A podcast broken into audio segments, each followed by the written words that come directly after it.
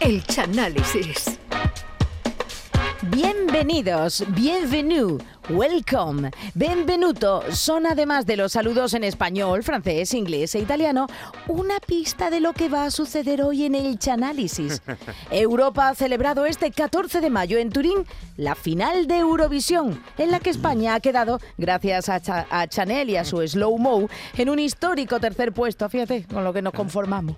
El Chano no ha querido dejar pasar esta oportunidad para, bisturí en mano, repasar nuestra participación en todos estos años. Comienza aquí el Eurochanálisis. Ay.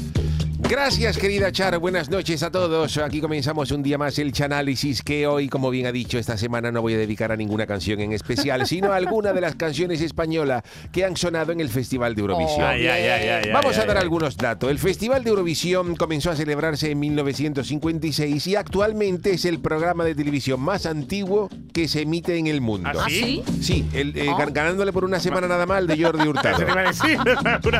Y a Rayán, ¿no? y a Rayán.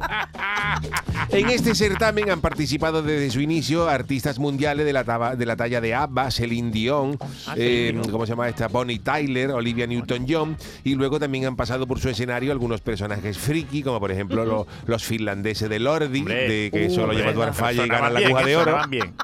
Y también, eh, como no me recordar, la grandiosa Conchita Wurst. Oh, Conchita sí, que era una mezcla entre Antonio Alemania y Cristina Pedroche en fin de año.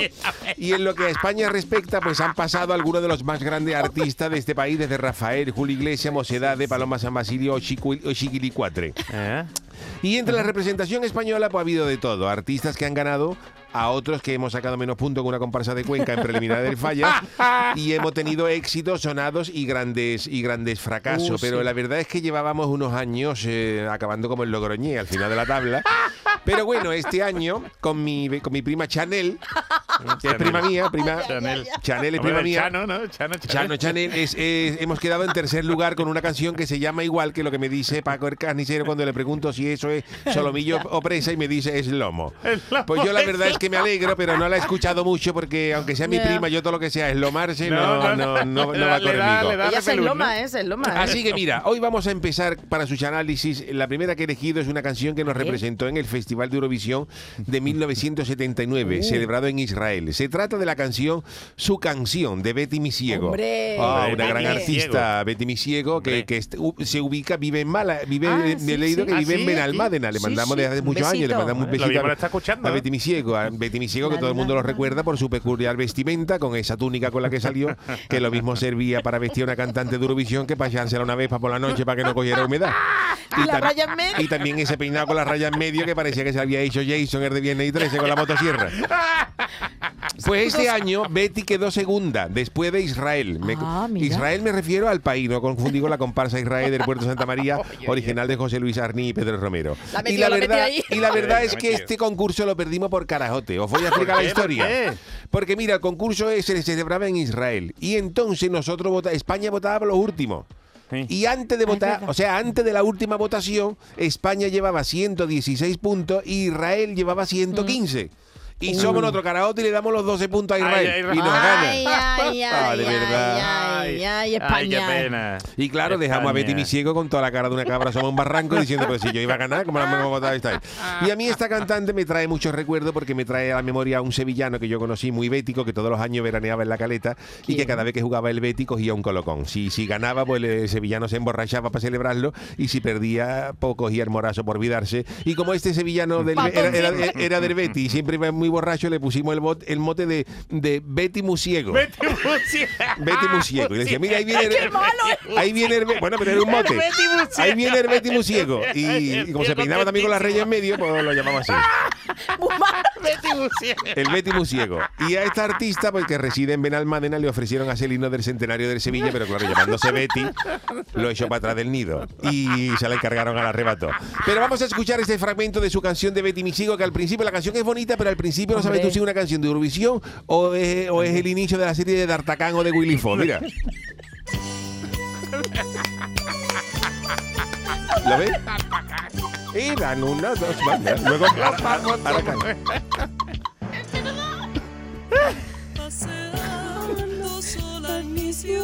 Yo Mamá y Betty, qué bonito. Mira lo que dice ahí ahora. Me acerqué y pude contemplar a unos niños que cantaban. Fíjate lo que dice el niño ahora. ¡Ey, mayor! ¿Es mayor? ¿quieres incluir tu voz cansada? Ya verás qué fácil es cantar. Si ¡Vámonos, Betty! alegre ¡Oh, qué bonito! Todo. Si Todo el mundo quisiera una canción ¿Quién nos recuerda esto? que hable de paz, Qué bonito. Que hable de amor. Sería sencillo. Bueno, sobre esto vamos a ir hablando ya, que lo primero que quiero destacar en esta estrofa es que en 1979 los niños ya eran tela de mamón en España. Resulta que la pobre Betty iba caminando sola por la calle y ve que unos niños estaban cantando, que si eran de Cádiz, seguramente los niños estarían cantando algún paso doble de la comparsa Ángel y Demonio de ese año de Antonio Martín. a cola, otra cola. Pero claro, cuando se Betty se acerca a un niño así, eso le dice, ¡eh, mayor! Eh, claro, Betty se queda con la cara porque en el año 79 Betty tenía 45 años, que era una chavala. Para que le diga a un niño, ¡eh, Eh, mayor! ¿Qué hace, niña? ¿Ha visto el vídeo, Shano, que Lo el niño? Y no solo eso, sino que el niño con Mardá le dice que si no quiere sumarse al coro, incluyendo su voz cansada. Para coger al niño y darle un babuchazo en las encías. En la encía. A ver, por Dios, ¿por para decir, qué? cállate ya, niño, me vacile. Y luego escuchamos el estribillo, que es más empalagoso que una pizza de algodón dulce, pero que gustó mucho. Y bueno, sacamos más fotos que Sánchez Gordillo en Marina Leda y casi ganamos. Si no es, por- si no es porque le dimos 10 puntos a, a Israel. Ay, ay. Ay, pues esto es precioso. Pues mira, la segunda canción que he elegido para este análisis representó a España en el Festival de Eurovisión del 83, celebrado en Múnich. Se trata de la canción ¿Quién maneja mi barca? Hombre, de Remedios Amaya, de la gran hombre. Remedios Amaya. Hombre. Remedio, un saludo. Que es una gran escucha. artista, pero que acabó el concurso con menos puntos que Andorra en la Eurocopa. La, ver- la verdad es que es una pena porque es una gran artista, pero claro, esta canción era flamenquita y después de escuchar ¿Quién maneja mi barca? Pues el, el jurado de Eurovisión, que por aquel entonces el flamenquito no estaba muy extendido por Europa, el jurado se quedó con toda la cara de San José cuando la Virgen María le dijo lo de la paloma. Claro, el- el jurado ahí descolocado completamente y nada, cero puntos nos dieron. La verdad es que nuestra participación fue un completo desastre porque. Remedio Amaya se tuvo que cambiar de traje a última hora porque el que habían elegido, por lo visto, se camuflaba con el escenario, con Ah, la sí, cortina, algo de eso, y, y le pusieron a la chavala un traje azul y, y- con raya, ¿eh? azul y blanca que parecía la- una carta de ajuste. y para colmo la chavala salió descarsa como la que va a coger choco a la caleta por la noche. Y claro, pues cuando empezaron a votar no nos dieron ningún punto, pero esto no se lo merecía Qué nuestra pena, Remedio Amaya, ¿eh? que es un pedazo de artista. Pues Hombre. Y que, y que di paso a la chavala por el trauma de cante que llega la última. Vamos a escuchar la canción, mira.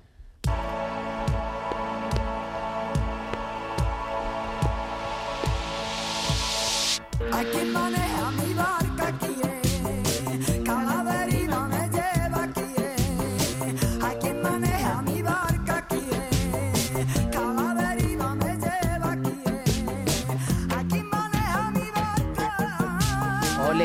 Ole, ¿quién cantaría eso, eh? No, ¿Y, quién tocaba el órgano? Todo. ¿Quién toca- ¿Uno de los hermanos Cano? ¿Qué? Vamos a dejarlo aquí. Lo primero que habría que decir de esta canción es que se atribuye falsamente a sus autores, pues aunque los créditos constan como autores Isidro Muñoz y José Miguel Évora, la verdad es que esta canción no fue compuesta en el año 83, sino fue compuesta unos años antes, co- concretamente en 1912. y el autor de Quien maneja mi barca es el inglés Jack Phillips, radiotelegrafista del Titanic, que en la última noche del hundimiento, tras el cate con el iceberg, estaba en el telégrafo mandando ti ti ti ti ti ti ti ti ti ti hasta que este ritmo se le fue quedando la cabeza y dijo, aquí maneja mi barca, aquí, mi barca, aquí. Y mientras que el segundo oficial de telegrafía le vio el punto, cogió una guitarra y le sacaron la letra. Eso mientras un día. Mientras un día. ¿Quién maneja? Tú sigue ahí, Philip. Y así nació esta preciosa canción. Ya no podían parar, ya no podían parar. Bueno, pero la lograron telegrafiarla. Ya cuando la recibió el Britannia reci- recibió y se el tele- ¿qué, qué está diciendo el Britannia? Y ha puesto, pues, mi, mi capitán está saliendo ahí, ¿quién maneja mi barca? ¿Quién? Que a la deriva me lleva. Y dice, pues, ¿esto qué está pasando? Algo gordo en el Titanic. Y eso fue lo que pasó. Pero bueno, vámonos al- al- al- a las canciones triunfadoras, porque vamos hablando Bueno, ya... a ver cuál. Ah, vale, vale. Ahora nos vamos a ir al año 69, el Festival de Eurovisión que se celebró en el, en el Teatro Real de Madrid, que es una pena que Cádiz no haya albergado nunca un Festival de Eurovisión en el Falla o incluso en el Cine Caleta, que eso estaba más fresquito.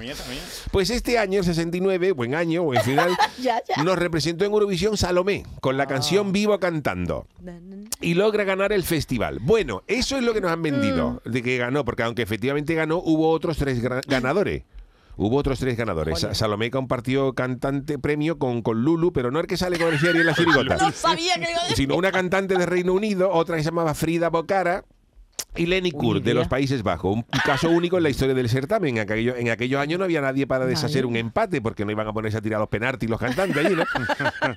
Y entonces pues le dieron cuatro primeros premios que eso tenía que haber año- hecho algún año en el falla. Salomé lució en el escenario un traje de Valenciaga, que, he podido Oye, leer, sí, eh, sí. que el traje, fiaron, el traje era de... de- Pero no con las de- zapatillas de de turquesas rodilla azules. reventada. El, el- el escenario de Salomé, dice- el, el- el- el traje de Salomé dice que pesaba 14 kilos. Sí, sí, 14 sí. kilos. Y luego llevaba unos collares, tres collares de un kilo cada uno, lo que hace un total de 17 kilos, que tuvimos la suerte ese año de que Salomé no se cayera de boca, porque si ella se cae cantando hay que llamar a la grúa de línea directa y se suspende y ganan los otros tres.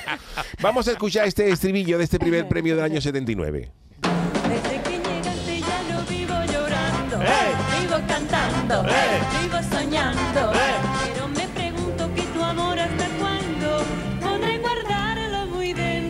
Sube mí. un poquito el tono.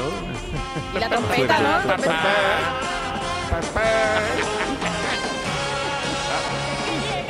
No vivo llorando, vivo cantando, vivo soñando.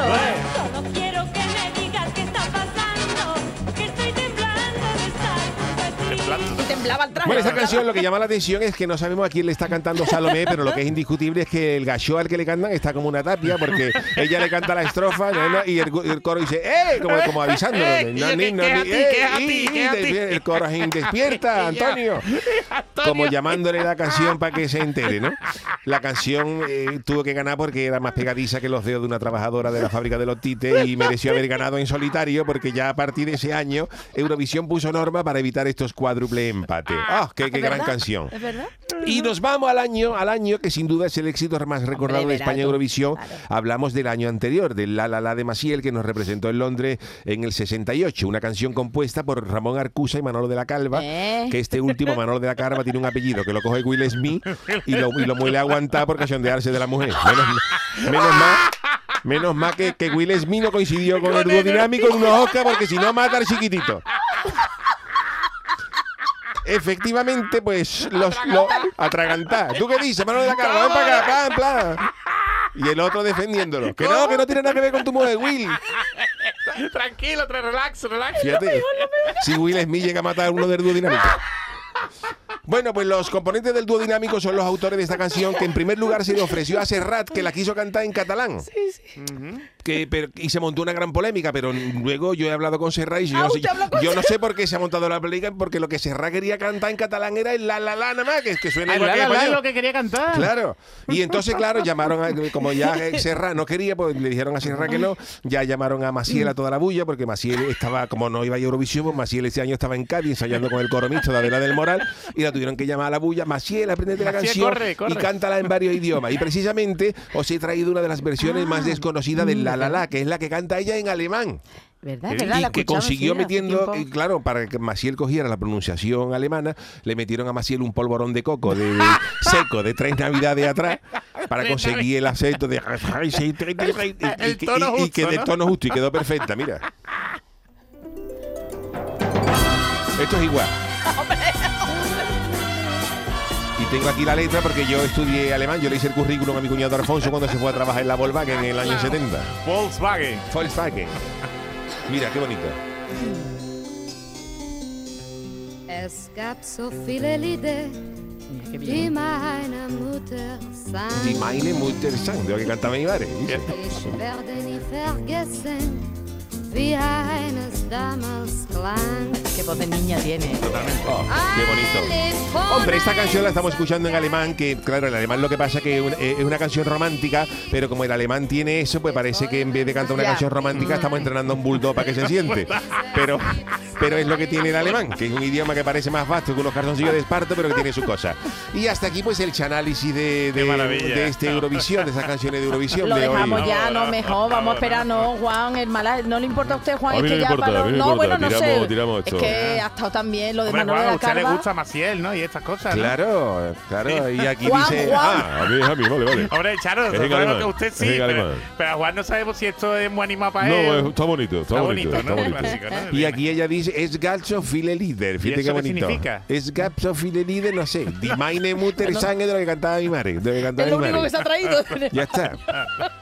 Es que el alemán es muy complicado, ¿eh? Pero, pero el, el- el polvorón de coco le sirvió, ¿eh? Claro, si tú te metes el polvorón de coco y, y el polvorón cruje con la almendrita y parece esto. Después por eso a la pobre le daba beversio, ¿no? Para quitarse Claro, la, para, para- garganta para quitarse la garganta seca y para echar el polvorón para abajo. El programa del yoyo. Canal Sur Radio.